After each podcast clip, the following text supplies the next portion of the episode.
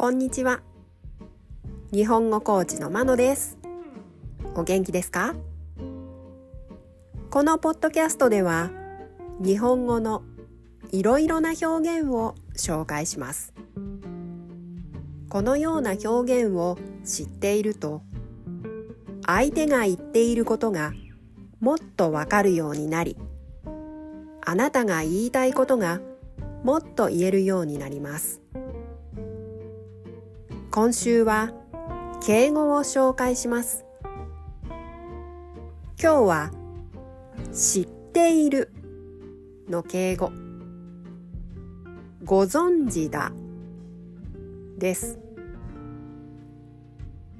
ご存知だは自分以外の人が知っている場合に使います。例文です。1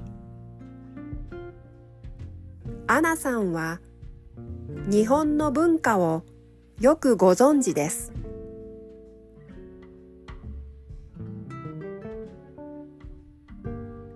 2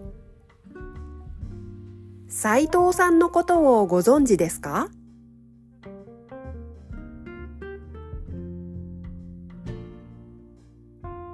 ？3皆さんご存知の通りこのオフィスは移転することになりました。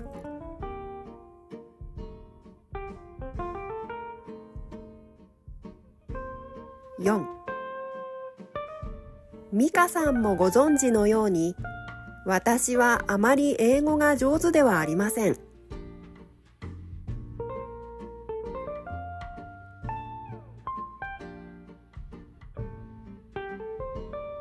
いかがでしたか？次回も敬語を紹介します。では今日はこの辺で。